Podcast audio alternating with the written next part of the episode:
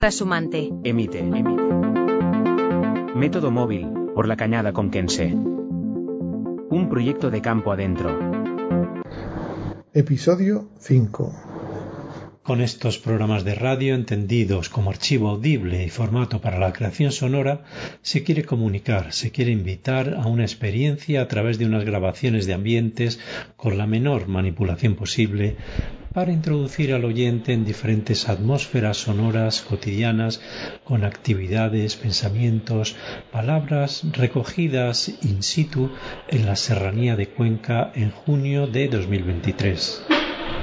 En este caso, el programa o podcast tiene un valor cognitivo para quien lo hace y para quien lo escucha. Los materiales se reúnen desde un interés para entender un entorno desde la escucha atenta, con la voluntad de poner en valor lo cotidiano. Quien lo escucha no solo entiende el discurso significante de las palabras, sino que entra en la magia surgida por la experiencia del otro, por los sonidos, por las atmósferas que nos transmiten sensaciones plurisensoriales, el frescor, la preocupación, el movimiento. Este quinto capítulo fue grabado en el Teatro Auditorio de Cuenca el día 6 de julio de 2023, durante la celebración del sexto Foro de Cultura y Ruralidades bajo la dirección de Cristina Palmese y José Luis Carles. En este episodio han participado Fernando García Dori de Campo Adentro y Gratiniano Usero, pastor trashumante de las Bajadas, con Adrián del Río como técnico de sonido.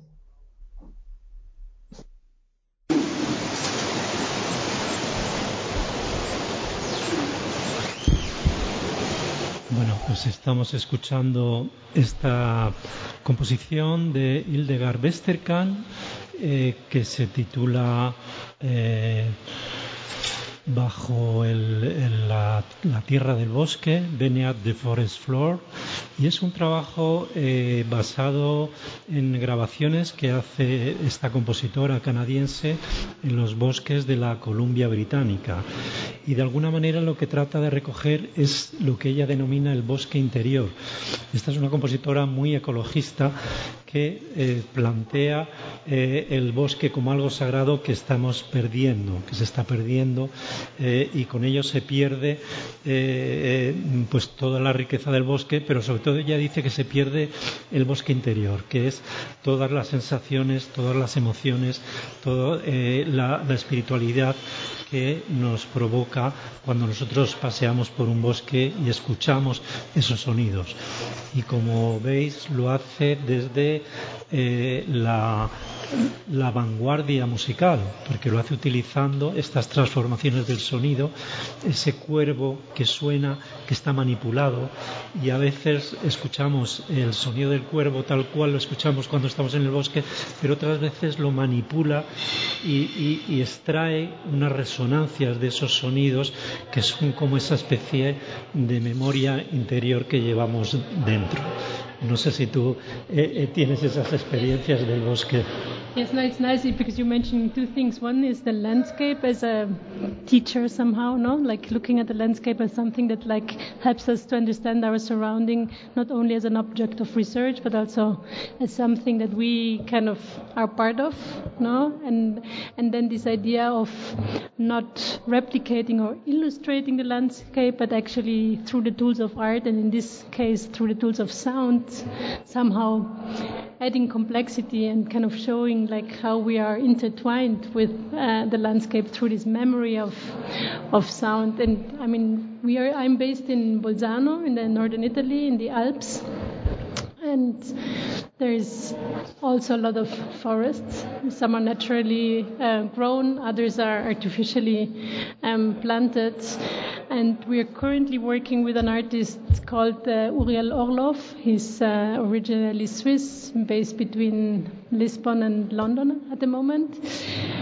And what he was interested, or what he's interested in this project, which is called Forest Futurism, is really kind of to look into into the forest as a lens that kind of through their gaze into the deep time, to the past. So looking back really 200 million years ago into the fossilized uh, um, um, forest, uh, um, kind of trying to kind of make this leap and look into the future and try to, through this information that we get from the past, try to understand how to face the challenges of the present and look at the future.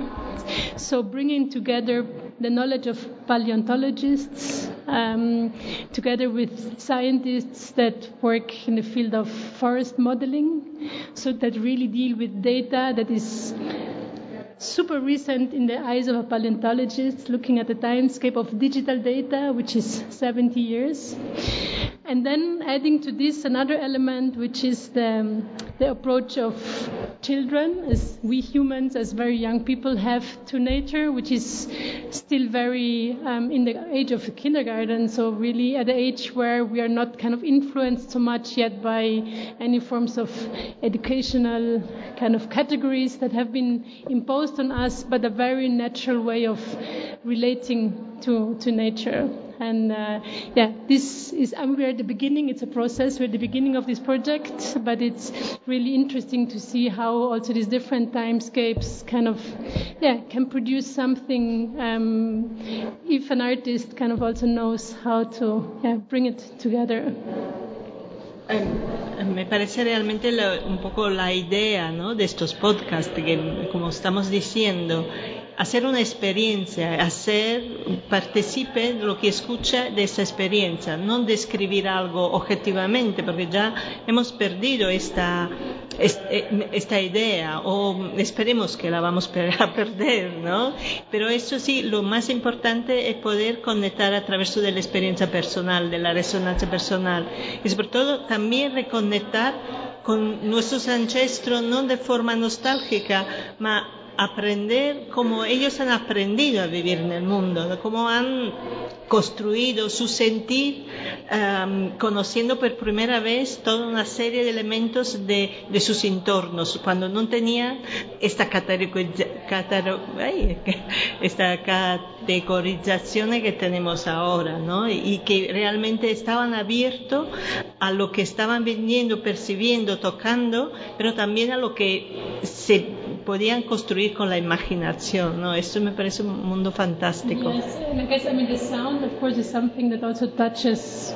Yeah, it's also something that really speaks to our bodies, and I think yes. we sometimes forget also our connectedness through our body and that knowledge is not only something that goes through our mind but there's also an embodied knowledge that kind of can be triggered through something like a sound piece that yeah, that resonates in a different way and through other channels in our because body. It's very intersensorial experience. Yeah. The, the, environment uh, is not uh, divided in, in the different sense, but are connected and the experience of the forest is a, a multisensorial experience. And the people who um, live in, in, the forest, who has the, the experience uh, to survive in, in, the forest, need to, to, the, this connection between the different senses. But just a small anecdote, which is something that in this during this research of the forest that we have been discovering, but maybe you're familiar to this because I come like the region where I live is very touristical, so also you try to exploit all the knowledges around the nature in from touristical forms, and there's a new thing which is called which comes from Asia, which is called forest bathing. So that actually you live in the nature, but you have you need somebody to accompany because you have unlearned mm. how to experience yeah nature by yourself and you need an instruction of yes yes and it is a very dangerous the idea of forest bathing that it's a, a Japanese concept yes. is related with uh, Zen and Buddhist principles of contemplation and it's like mindfulness in the sense that we have lost the capacity to just be there present and as, as you said through these new concepts and these new ideas we just uh, try to reload no, that capacity. But I like that you refer to deep time, and I think that uh, it's interesting the connection between deep time and deep listening. If we think in Pauline Oliveiros, no, yes. another sound artist that were connecting both uh, the, the possibility of like uh, feeling uh, yourself part of a, a very extended no, process of time and, uh, and millions of years of, of, of, for example, geological formations we have seen in Cuenca with these uh, cuts in the rocks that come from streams of water that went there for millions of years and then the capacity of deep. I think this imagination, I mean, I think the knowledge around deep time, at least for me personally, has opened a completely different also imagination of the land. I mean, the landscapes, landscape speaks completely differently to. How could you explain? No, for instance, no, no, no, they, no, they, for instance, the, like where, where I live in Bolzano, this was 280 million years ago, it was a super volcano so meaning that there was many craters in an extended area of 60 kilometers, and behind my house, the the rocks that are there were actually part of this volcanic formation, and it explains the whole climatic situation that we have in. But just like this awareness of, like where this formation that are around you, like where they come from, it kind of shifts also your perception um, of them, and also in a bodily experience, like why the heat, why is it there? You know, I don't know. You have a different, um, or I have a different kind of relationship or this idea of the Dolomites that have been sea, no, that that is coral formations that have kind of come above earth. I don't know. It, it changes also your imagination, and it opens up again this idea of yeah, also like landscape as a dead matter, no, like stone as a dead matter, but as something. And I mean, we don't have the rational ability to think in these long timescapes, but it's also nice to think of our intervention in this. yeah. Por hacer un pequeño inciso también en castellano, ir acompañando la conversación.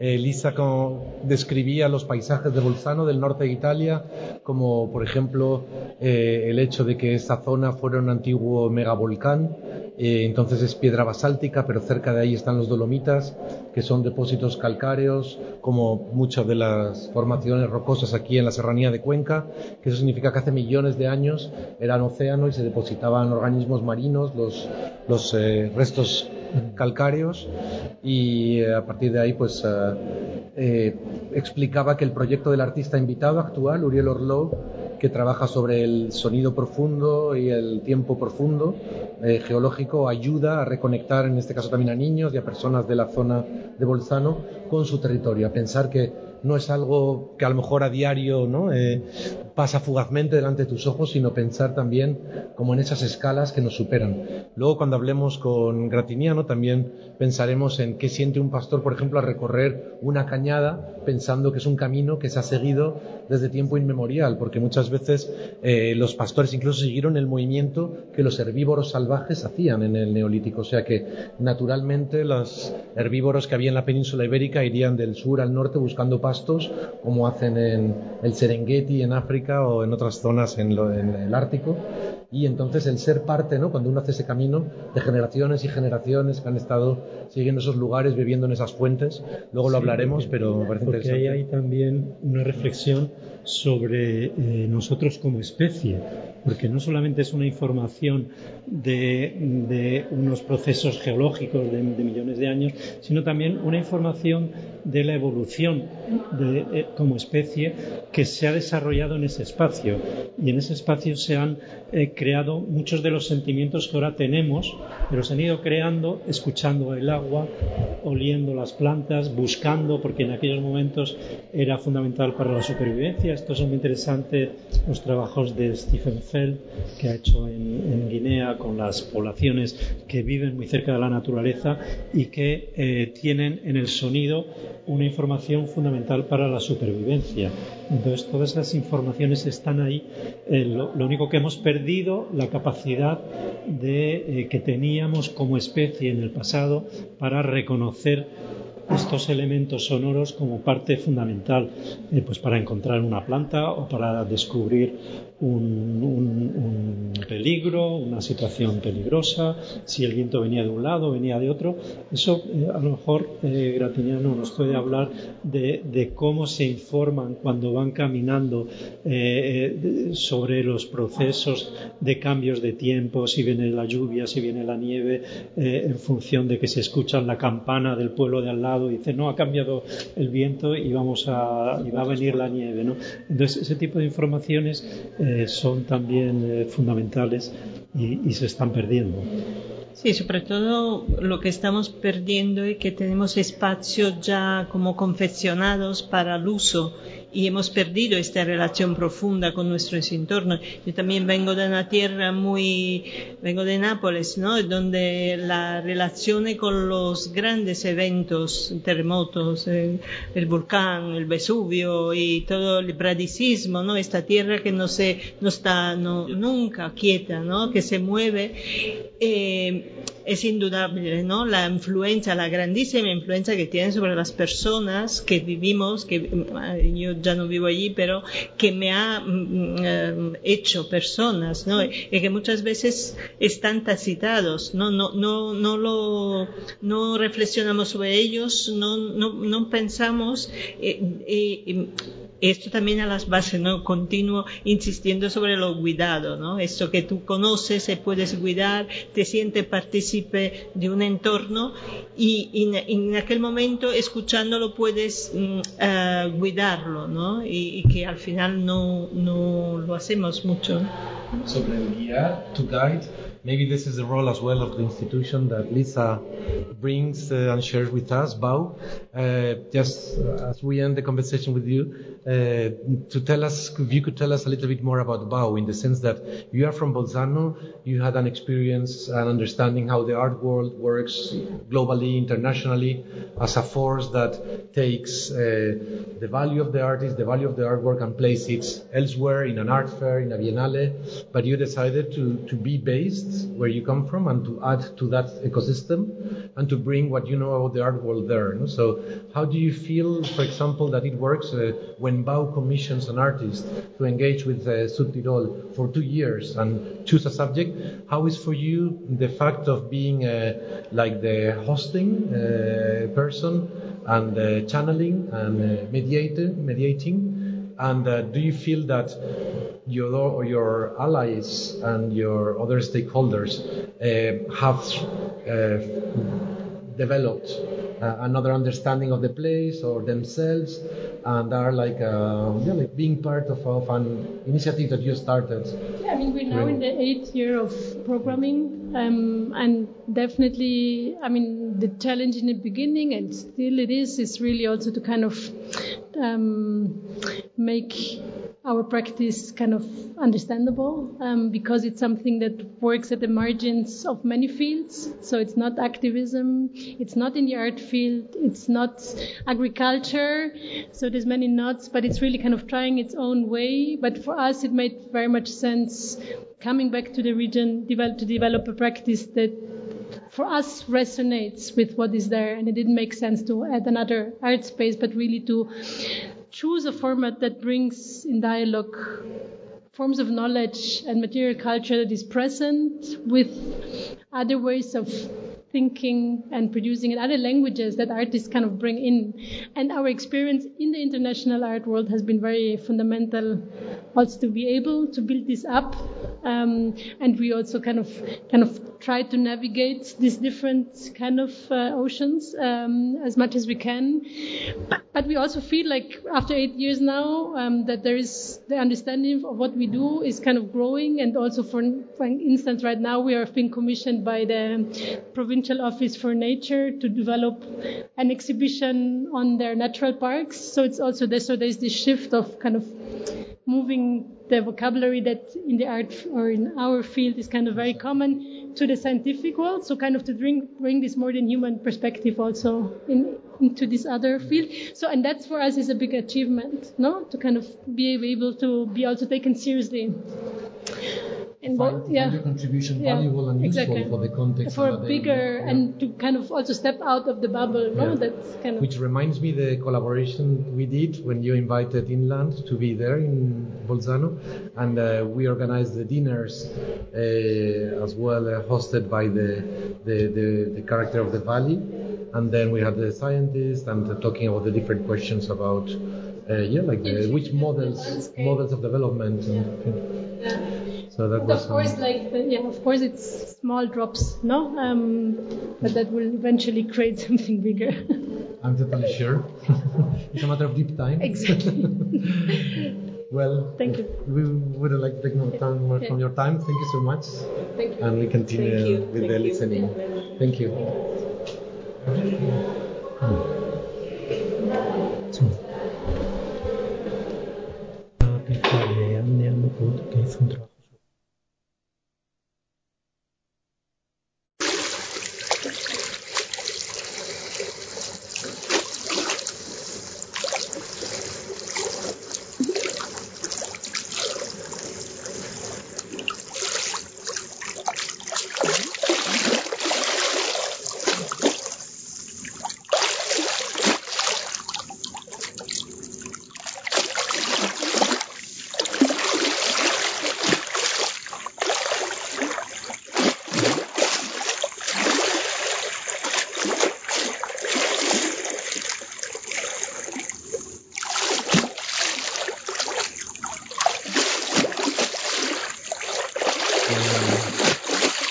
elfelejtettem azt, hogy a, a, nagyapámról van egy ilyen történet, hogy még mai napig is emlékeznek rá a, városban, hogy olyan érdekes tulajdonsága volt, hogy felfeküdt a vízre, a Dunán, és hagyta magát sodorni a víz felett. És közben újságot olvasott, és a történetek mindig ott voltak, volt a, Duna mellett egy kormorán nevezetű ö, ö, étterem, egy kocsma. A, a unokatestvére mindig várta őt ruhával, vagy mindenit, hogy fölrakta magát a víz tetejére, adta magát így, nem tudom, 10-15 kilométert így vitte a víz.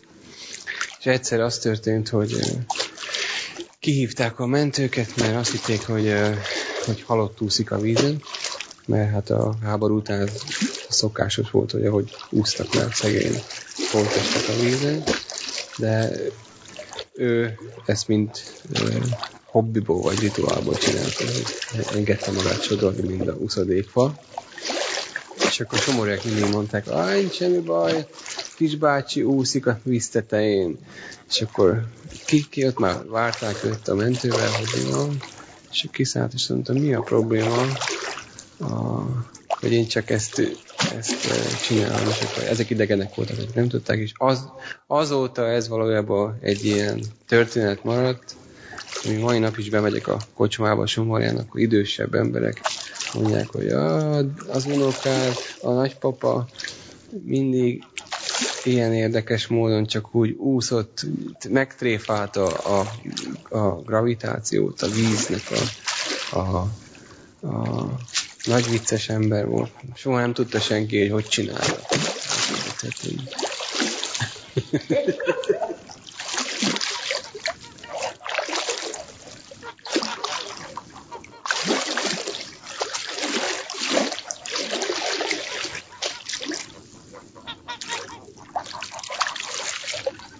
mindig arról volt, hogy a, akkor engedte a nagypapát nagymama, hogy úszni ment, és akkor Karcsi bácsi várta meg minden.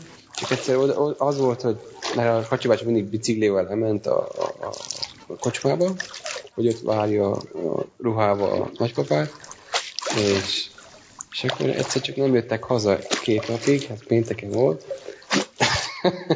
hát mert úgy beáztak nem csak a vízbe, hanem így is, hogy nem jöttek haza. Ez volt a sztori, tudod, amikor a nagypapa meg a Karcsi bácsi a úszás után mert annyian hoztak nekik italt, mert csodálták, hogy ezt tudja csinálni, hogy egész éjjel nem jöttek haza, és akkor a nagymama nagyon mérges lett, és mondta, hogy legközelebb csak akkor mehet úszni, ha ő is megy, úgyhogy azóta azt nem is tudom, hogy ment el úszni.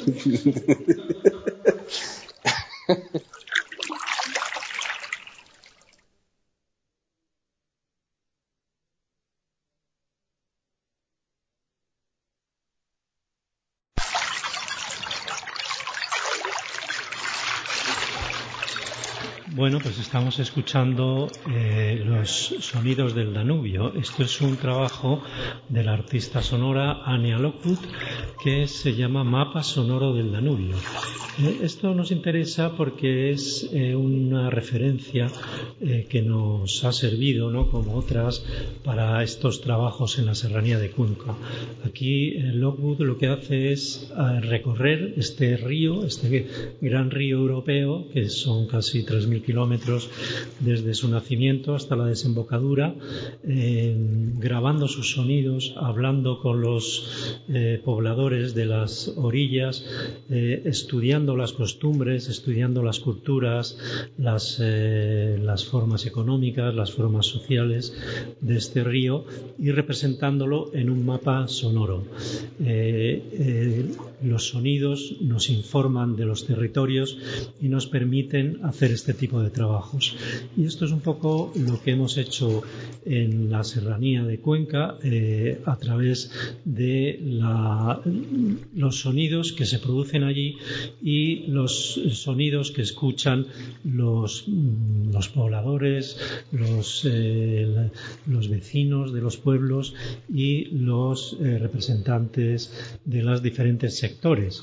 Aquí tenemos uno precisamente que no ha recorrido 3.000 kilómetros como el Danubio, pero sí ha recorrido muchos kilómetros de la cañada real conquense desde, mm, desde Jaén hasta su pueblo en la serranía de Cuenca.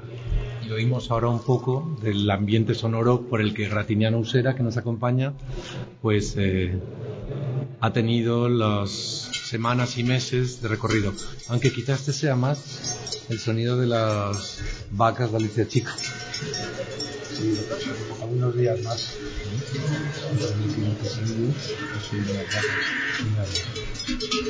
Pero también ¿Qué hemos aceptado hoy? Pues aquí es un grupo que se trabaja con esta herramienta. Primero va a tener un acercamiento a estas diferentes formas de entender el,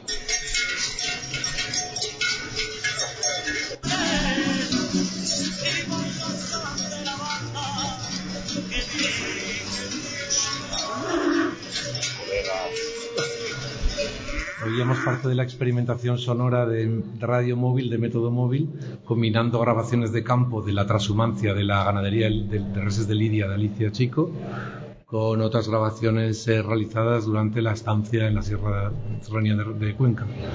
Y ahora pues eh, tenemos la oportunidad de conocer más de los sonidos de los rebaños transhumantes de mano de Latinian Usera, pastor transhumante.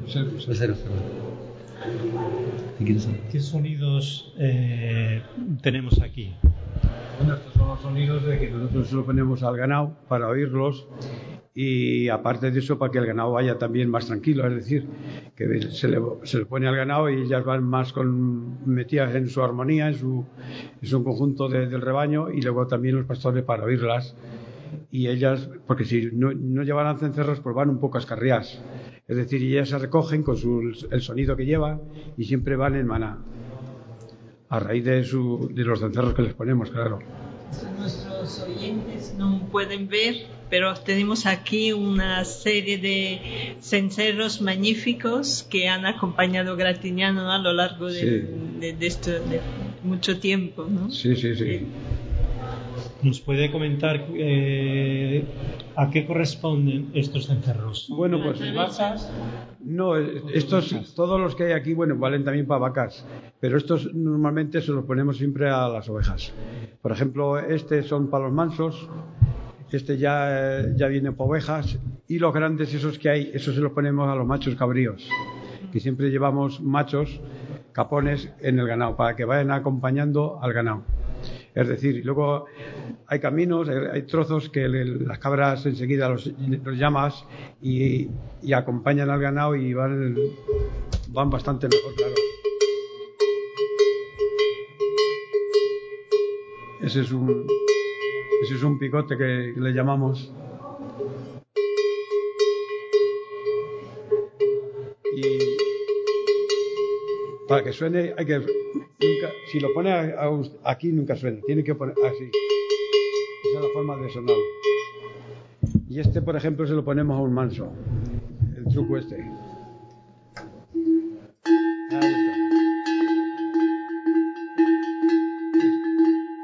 es el... Suenan como muy bien afinados. Sí, cada, si no suenan afinados, ¿qué es lo que le pasa a la oveja? El, hombre, la oveja lo lleva igual, pero me refiero que el cencerro hay que tocarle, aunque sea mal comparado, igual que la guitarra. Entonces hay que golpearle aquí un poco para sacarle el sonido. Es decir, se le, golpea con un martillo y vas oyendo, y el golpe que le vas, dando, vas oyendo a ver cómo suena. ¿Y cómo se llama la, la forma en la que suena? Cuando suena bien, ¿cómo le llamo? Pues eh, cuando suena bien, pues se suele decir, pues este ya me gusta este sonido. Entonces ya se deja. Si suena mal, hay que seguir golpeándole. ¿Y, cómo se dice? Cuando suena mal, ¿se le pone algún nombre? Se, le dice, pues este es un changarro, suena a changarrao. Changarrao. A changarrao. Y entonces, cuando es, por ejemplo, ahora el sonido que tiene, pues es un sonido un sonido fino. Entonces ya gusta el sonido y se deja. Aunque, sea como grave. Exactamente, sí, sí. Siempre los cencerros a todos hay que darles cuando normalmente cuando se compran siempre se oyen un poquete y luego mismamente si ves que no te gusta el sonido se le da un golpe con el martillo. Y un, llaman, en Asturias se dice mayar. Mayar, pues eh, sí, aquí es igual, mayar también. Sí, sí, pues es igual. Se van golpeando, ahora mismo mira, este mira, fíjate aquí, donde, bueno, todos, todos se les, se les, se les se observas, todos llevan el golpe. Y decía usted que, cuando falta alguno, enseguida se dan cuenta. Claro, eh, eh, normalmente cuando vamos al ganado repasamos los cencerros, repasamos, es decir, dices, llevo 10 o 12, porque normalmente eh, aquí en la serranía, lo que es la sierra, no, hay que no se pueden llevar muchos cencerros, lo que hace falta es llevarlos que sean buenos y se oiga bastante, porque si ponemos mucho entonces el ganado, como hay mucho monte, se divide. Entonces al llevar poco el ganado va más agrupado. Y entonces cuando llegas por al ganado, pues llegas y, lo cuentas. Es decir, pues si llevo 10 cencerros y luego, claro, vas con el ganado y dices, pues, parece ser que uno no lo oigo, porque normalmente los pastores ya sabemos los cencerros que llevamos y el sonido que da cada cencerro. Es decir, y, si sientes alguno, de alguna que sea escarrea o tal y cual, sientes el cencerro y dices, pues este va por ahí va una punta. ¿Una? Una punta que decimos. Una punta una punta, una punta que va a lo mejor 10 ovejas o 30. Una escapada del eh, exactamente, que se escapan. Entonces sientes el cencerro y enseguida lo percatas. O sea, que aunque no estés mirando ya estás sí, sí, sí. Exactamente, sí, sí. Cada de 1500 ovejas. Sí, Esta, por ejemplo. Esto es una campanilla que siempre se le pone alguna oveja o alguna cabra, en fin. No, no es muy normal, pero siempre, bueno, yo siempre he llevado alguna. Pero normalmente siempre le ponemos los cencerros más. Eso es para ovejas paría y cosas de esas. Usted dice que también hace los collares a partir de cintas de cuero. Sí, sí, sí. Yo compro el cuero y yo me entretengo y los, y los hago yo. ¿Y la hebilla la compra también? Y sí, la hebilla la compro y, el, y la lengüeta que le llaman el badajo. Esto se llama el badajo. Esto lo, solemos ¿Qué material es el bueno para eso? El, bueno, el material este de aquí, del el, collar, el badajo, el, badajo el, mejor que hay de corazón de encina. Corazón de encina. Corazón de encina. De las encinas secas y etcétera. Ese es el mejor. Luego también se hacen de retama, de corazón de retama. También del voz también se hacen, también se hacen. Pero el mejor que hay de todos es el de encina. A mi gusto. Porque el voz es, más duro, también. sí, es más duro, pero es más flojillo. Es más flojillo. Resuena más con la encina. Sí, sí. ¿Y el asta de vaca? Y el, hasta el No, eso no, no se ha usado nunca. Este, por ejemplo, cómo se llama? Ese se llama un cañón. Su verdadero nombre es cañón.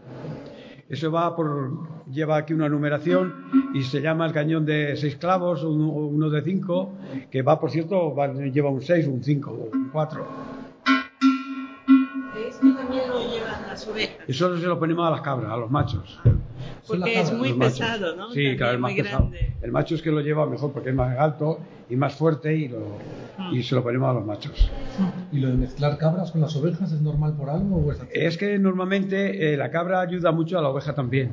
Ayuda mucho y luego hay, hay, hay sitios que hay estrechos y la cabra se tira antes y la cabra percata enseguida al sitio por donde tiene que colar. Entonces la oveja está madrina a la cabra y, el, y, sirve de ayuda mucho. Por eso usamos los cencerros a los machos. Y siempre todos los ganados, la, mayoría de los ganados todos llevamos cabras. No muchas, 8 o 10, es decir, no muchas tampoco, pero más bien machos capones. Y esos son los que ayudan al ganado a, pues a, para salir de muchos atolladeros. Hay sitios que pasa con el ganado y la oveja se, se reviene un poco y el macho enseguida percata y, y en el momento que pasa el macho pasan las ovejas detrás. También, sí. ¿La noche cuando están descansando se les quita? No, no, no, lo llevan de continuo. Lo llevan de continuo. Pasa que aquellos grandes Normalmente cuando son grandes esos cañones ya los vamos turnando. Es decir, a lo mejor el macho lleva dos meses el cencerro y a los dos meses lo quitamos y lo ponemos a otro, porque son ya más pesados. Estos no. ¿Cuánto puede pesar? Pues ese ahora mismo, pues yo calculo que pesará unos dos kilos o más o menos. Dos kilos pesará. Luego hay otro, porque claro, de eso hay más, más grandes todavía. Hay uno que le dicen la ranqueira, otro que le dicen la esquila, y eso ya, pues, ya son más bien para vacas, para los bueyes. Sí, porque son muy grandes, sí. Ese, por ejemplo, ese es uno de cuatro clavos. Ese lleva cuatro clavos, le llaman. Un cañón de cuatro clavos, eso es uno de los más pequeños que hay. Y ese, es, un- ese por ejemplo, una riera. Esa de tres. Esa de tres clavos. Una riera de tres. mucho más pequeño. Claro. Y eso, son, eso le llamamos nosotros picotes. Picotes grandes. ¿Y hay diferente cultura de poner los cencerros, por ejemplo, en Jaén, que aquí en Cuenca? Sí, la misma, la misma este, la misma cultura. Eh, y más esa zona que, por fruto de desgracia, hemos ido un montón de transhumantes y tienen. El pastor de, de esa zona tiene la misma costumbre que nosotros. Y luego, claro, estamos muy mezclados también, porque hay el. En, la parte de Jaén lo que más hay oveja pontonera, que viene de la parte de pontones. Y luego el resto, la mayoría somos transhumantes. Sobre todo la parte esa de Serra Morena, ahí lo que más son pontoneros y transhumantes. Los que venimos de, por de la, todas las serranías de Cuenca, Guadalajara y Teruel. Lo que llaman los montes universales, que es los que más hemos ido a esas zonas. Porque al final aquí venían rebaños pues de la zona del reino, como le llaman, ¿no? Valencia, Alcudia, al- Guadalaviar, o sea, realmente Sí, sí, no, está, es que mi el enclave padre- de la serranía viene de todas Mi padre ha partes. ido muchos años a la parte del reino. Ha ido antiguamente, pues iba por ahí al reino, a Valencia, a Alicante, iban de, de transhumancia también.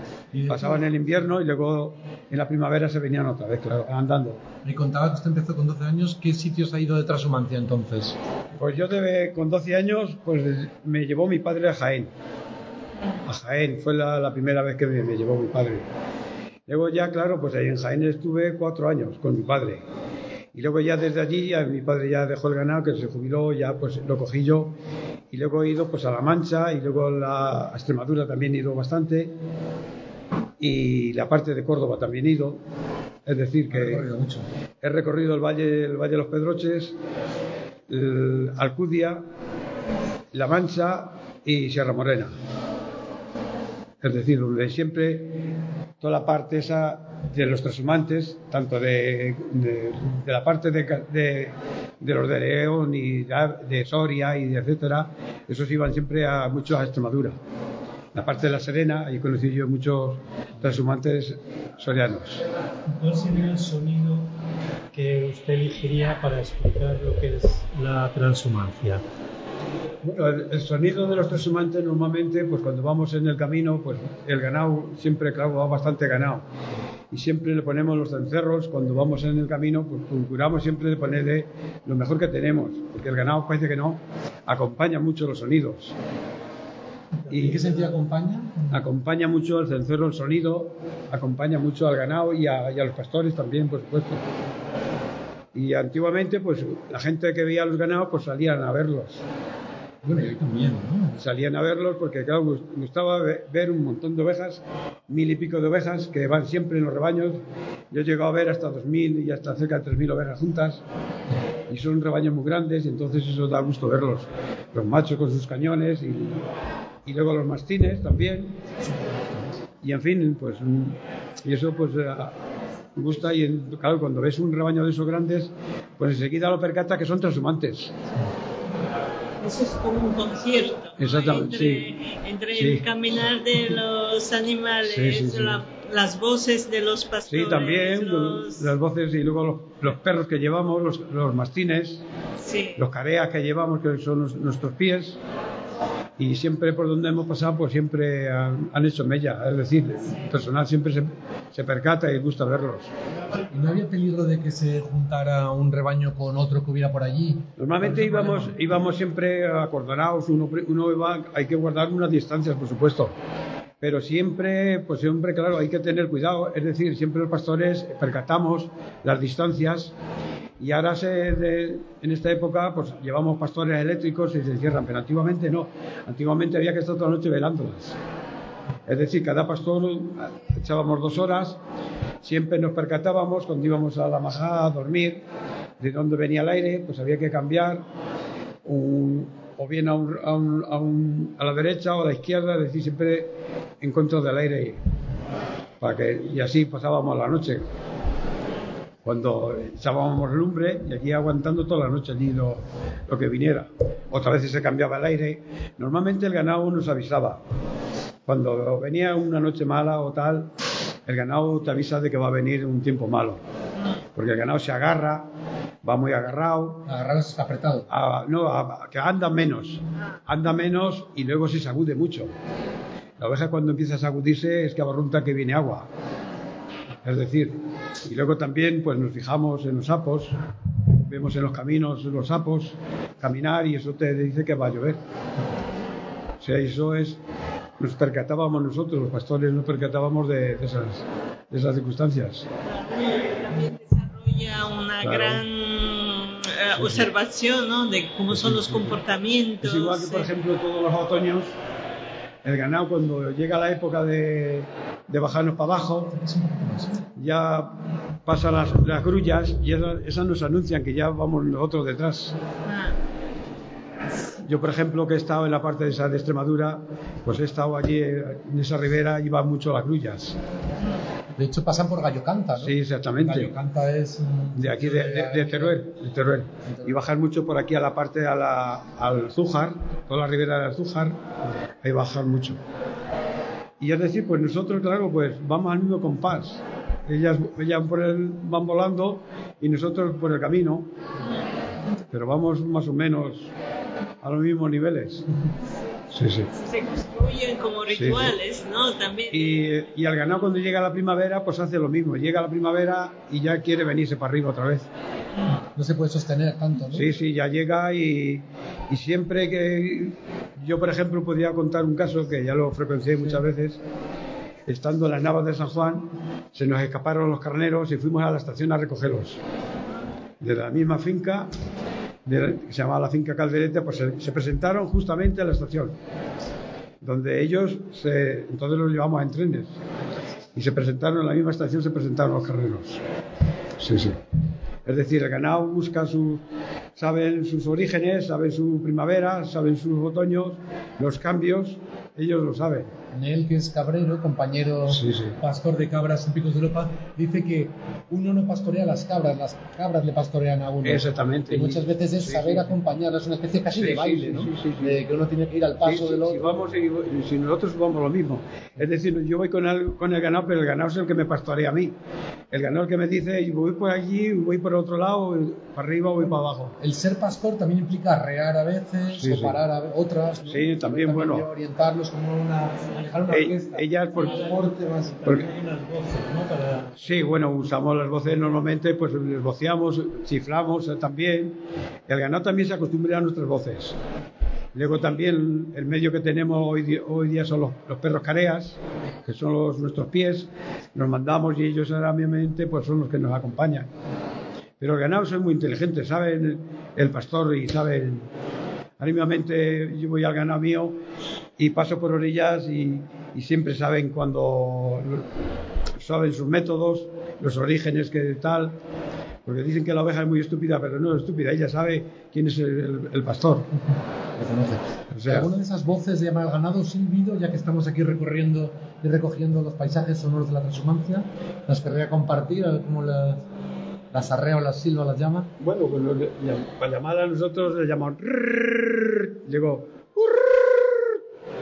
son las voces que usamos cada vez más más fuerte más luego el chiflío chiflío cómo es y así les pegamos así silbios fuertes y el ganado pues viene a nuestros a, nuestro, a, nuestra, a nuestra forma de hablar, claro.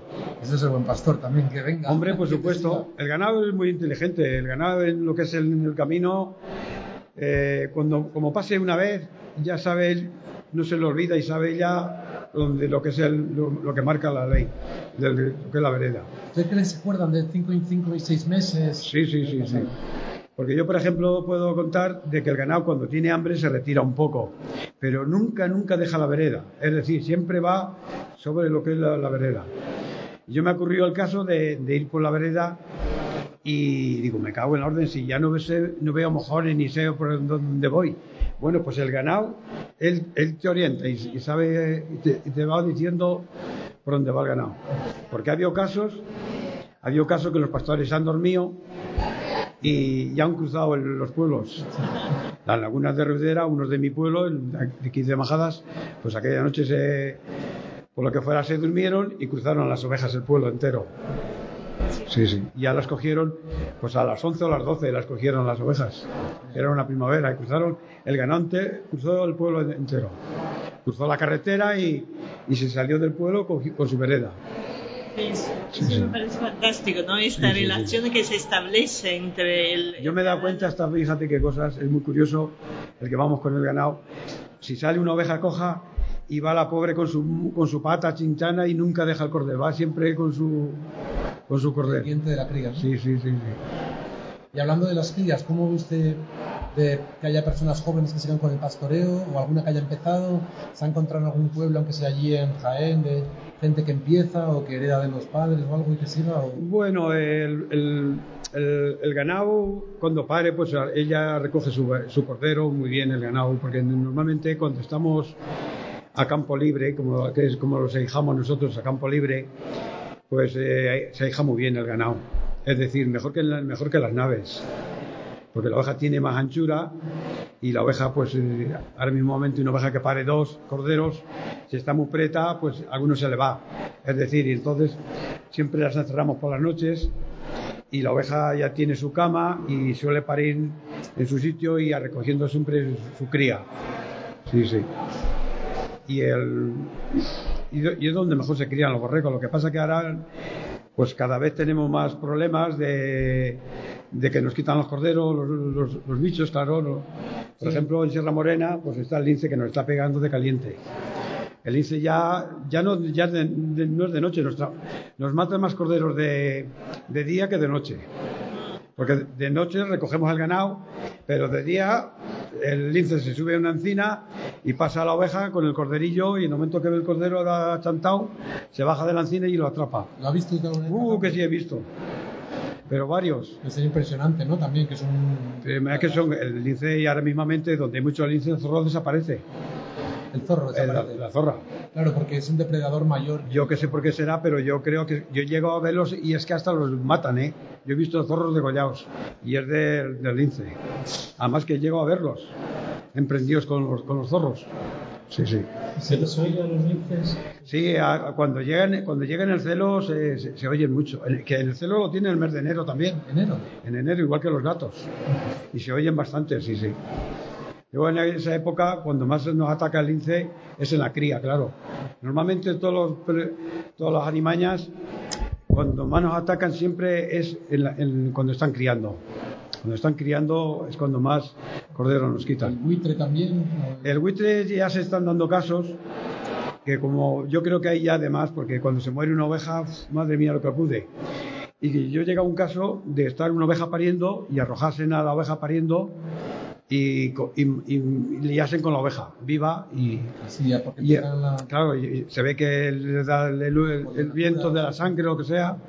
Yo me recuerdo una oveja que parió dos corderos pues allí a uno ya le habían cortado la lengua el mismo buitres y allí había pues un montón llegué y la oveja la tuve que al, final matarla.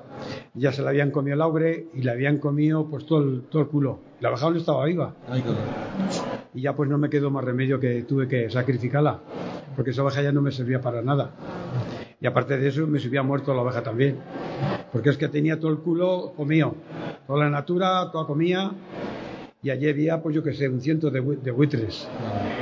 Y esto, aparte de la fauna salvaje, pensando un poco lo que consideran los obstáculos principales para que exista el pastoreo y la transhumancia y que usted siga moviendo el rebaño, pues, 1.500 ovejas por toda la cañada. Pues eh, se nos está poniendo la cosa bastante cruda porque los caminos no nos lo respetan. Eh, ahora mismamente tenemos problemas de que la cañada, pues eh, los agricultores en muchos sitios la han ocupado y solamente nos dejan lo que es mm, pasar un, triste coche o un camión o un tractor. Por ejemplo, donde lo tenemos más crudo es aquí en Cuenca, por aquí en Belmontejo y Belmontejo, La Hinojosa y La Parrilla. Es decir, que ahí desviaron la vereda por, dos sitios, es decir, que se llama Año y Vez. ¿Año y Vez? Año y Vez se considera que hay que pasar un año por un lado y otro año por otro lado. Pero es decir. el trigo este, o sea, para que el Exactamente, para que, pero que nos dejen libre para pasar. Pero es todo lo contrario. Si pasa por un año, está sembrado. Y si pasa por el otro año, está todo sembrado. ¿Y ahí no se puede hablar con. Yo que ya, bueno, los agricultores es una guerra porque en el momento que ven el ganado que se mete a la sementera, ya, o a las pipas, ya está, ya está la guerra montada. no se le puso como un energúmeno. Sí, bueno. Los mojones, ya, sí, hemos tenido, mucho, hemos tenido muchos problemas. Y seguimos teniéndolos, siempre que pasamos, siempre tenemos problemas. Porque es imposible de, pasar un rebaño de 1.500 o 1.200 ovejas, de pasarla sin hacer daño, porque con cuatro metros que están dejado de anchura es imposible llevar el ganado. El ganado necesita más anchura. Y lo saben ellos, y lo sabe también, lo sabe todo el, todo el mundo, pero se hacen oído, oídos sordos. Pero eso son 90 varas, ¿no? Son 90 varas, que son 75 metros que tiene de anchura, pero que no las, no las respetan. Cada año, pues, tenemos una odisea, unas discusiones con los agricultores y, y a ver qué hacemos. Las ovejas nunca hay que darlas de comer, ¿no? Se alimentan solo de... el ganado normalmente, hombre, eh, siempre que vamos de vereda, eh, el ganado para que vaya bien, el, el, que va adelante en la delantera, el ganado para que lo llevarlo bien hay que llevarlo a forma de un abanico. Es decir, que vaya adelante, el ganado va un poco abierto y va comiendo. Porque no puedes tirarte siempre con el ganado, te tiras veintitantos días de camino y el ganado tiene que ir comiendo, si no, imposible de aguantarlas. Pero por eso tiene la vereda las 90 varas que son 70 metros o 75 metros. Es decir, que si eso se respeta, el ganado va comiendo y no tenemos que hacer daño a ninguno. Pero hay tramos que solamente te han dejado lo que es el, lo que es el carril, de pasar un coche o un tractor. Entonces ya tienes que coger cereales y ya vienen las discusiones. Te viene el agricultor y ya viene pues lo que viene. Voces y, y en fin. Y ya lo saben las autoridades, pero hay acentos oídos sordos. Con decirte, sí, tú cómete el trigo, sí, pero el agricultor dice que no a las chinas. Que la vereda la han desviado, por algunos sitios no nos han desviado y siempre por problemas. Nos quedan unos pocos minutos antes de empezar la presentación de método móvil, que es a las 5, en 10 minutos. Entonces, no sé si queréis tener algún otro comentario. Hemos escuchado la pieza de los recorridos con, la, con, la, con el rebaño. Eh, tenemos otro paseo sonoro eh, del río desde las chorreras hasta Tragacete. Y también me imagino que eso es un poco es un sonido que alegra al pastor, ¿no? Cuando hace la transhumancia de verano y estás todo el día caminando y no, ves agua, no ves agua, no ves agua. Uh. Las ovejas sufriendo y a ver si llego a este, ¿no? El descansadero o a la brevadera. cuando ya barrunta el agua, de la marinera. Empieza a acelerarse. Ya se acelera y madre y la oveja al medio se sujeta, pero la vaca, cuidado, la vaca, como no la, se va hasta de noche. La vaca es, más, es más, más, peligrosa todavía. El sonido del agua siempre El sonido bueno, este, se tiran y no hay forma de aguantarlas. Sí. Ya cuando llegan, se tiran al río, se, bueno, bueno, ¿para qué? Yo me he, visto en las lagunas de Ribera, cuando hemos pasado por Ribera, pues se tira un día entero sin beber agua, porque hay en en, en, Arambra hay un mal sitio para beber agua las ovejas. Ahora ya creo que han hecho ahí una charca y ya beben agua, pero se tiene un día entero y de primavera pues el ganado como no bebe agua y cuando llegan a la, laguna, madre mía, se tiran al agua como, como, como a ver, pues lo agarras. Sí. Y malo será todo el hambre, pero yo creo que lo peor de todo es, la sed. Sí. La sed es lo peor que hay. Para los animales y, para las personas. Sí, sí, sí. Porque yo creo que es lo que peor llevamos todo el mundo. ¿Y qué sonido es el que más asusta a las ovejas? ¿Qué menos les gusta? Bueno, eh, lo, que, lo, que, más, eh, el, lo el, ganado lo que más asusta de todo, por ejemplo, son los sonidos estos de los amotos, ah. de los, los, el cuar ese. Ya. Eso es cuando siente, uh, los animales se hacen polvo. Luego en los coches no, el sonido del coche, pues, y ves los camiones y se pitan o algo cuando pegan un pitazo también Pero lo que más de esto son los cuares. Los cuares yo no sé qué tendrán. ¿Qué Se van corriendo. Uh, cuando siento los ruidos, esos como los amotos que pegan, esos ustedes, uh, madre mía. Te asustan una cosa mala. Sí, sí. Luego el ganado muy tranquilo, el ganado cuando va en el camino, pues tú no, si no te metes con ellas, ellas no se, no se asustan, claro, pero a los sonidos. Luego también cuando pasan, pasamos carreteras, hay algunos conductores que se irían a, tocarle la bocina y el ganado también se asusta. Mal hecho, porque cuando nos ven cruzar lo que tienen que hacer es parar y respetarnos. Porque no tenemos culpa de que, de que las cañadas crucen la carretera y tenemos que las carreteras cruzan la cañada. Exactamente. Y nosotros pues vamos llamando a la Guardia Civil, otras veces no pueden venir, tenemos que ponernos nosotros los, chalecos y las señales y algunos conductores pues nos vocean que quiénes somos nosotros para cortar la carretera. Y en fin, tenemos problemas. Hay de todo como la viña del Señor. Hay otros conductores que todo, todo lo contrario, se paran y dicen, y incluso nos ayudan a pasar. Pero otros, pues todo lo contrario. ¿Y les darán, traerán así a lo mejor de beber o de comer alguna Sí, algunas veces nos sacan, en fin, hay, hay, de todo en la viña del Señor. Igual que también pastores hemos, algunos abusamos más de la cuenta también, que esto, influye en, en esta vida. Pues de esta diversidad de, de, gentes y de sitios y de parajes seguiremos ahora hablando cuando hagamos la presentación pública de método móvil nos quedamos con los sonidos del agua, el arroyo de las chorreras, el paso del agua y finalizamos la emisión por hoy. Muchas gracias, Brati. Muchas gracias. Y a seguir, a seguir igual de bien. bueno, ya cada, vez, ya cada vez seguiremos menos. Los años no, pasan de madre. No, Los años ya nos van poniendo en nuestro sitio. Muchas gracias.